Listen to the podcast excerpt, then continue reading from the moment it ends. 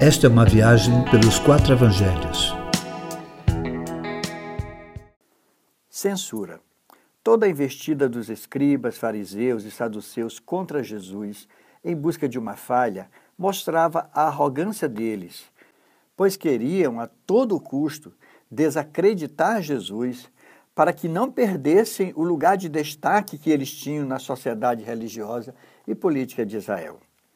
No entanto, Jesus, conhecendo exatamente quem eles eram, fala às multidões e aos seus discípulos que escribas e fariseus, apesar de sentarem na cadeira de Moisés, não eram dignos de confiança, pois conheciam as leis, mas a prática deles era má. Portanto, podiam até ser ouvidos, mas nunca imitados. Eles eram hábeis em torcer as leis, fazendo delas julgos pesados e difíceis de serem carregados por quem os ouvia mas eles mesmos não estavam dispostos a cumprir os próprios julgos. O que faziam tinham como propósito serem vistos e reconhecidos pelos homens, pois mostravam-se bem caracterizados com ornamentos de um religioso. Além disso, buscavam os primeiros lugares nas reuniões da sinagoga, amavam as saudações nas praças e serem chamados de mestre. Jesus, porém, alerta os seus discípulos que há apenas um mestre de verdade e eles eram irmãos entre irmãos.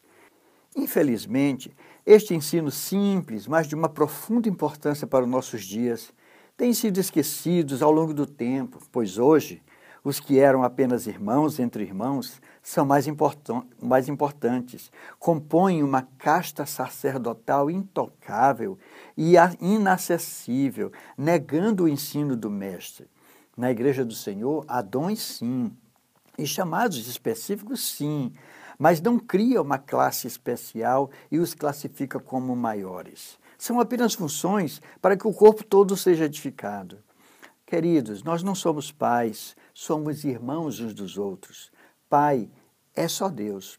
Não somos mestres, porque somente Cristo é o nosso mestre. Entre nós não há maiores, pois o maior é quem serve a todos.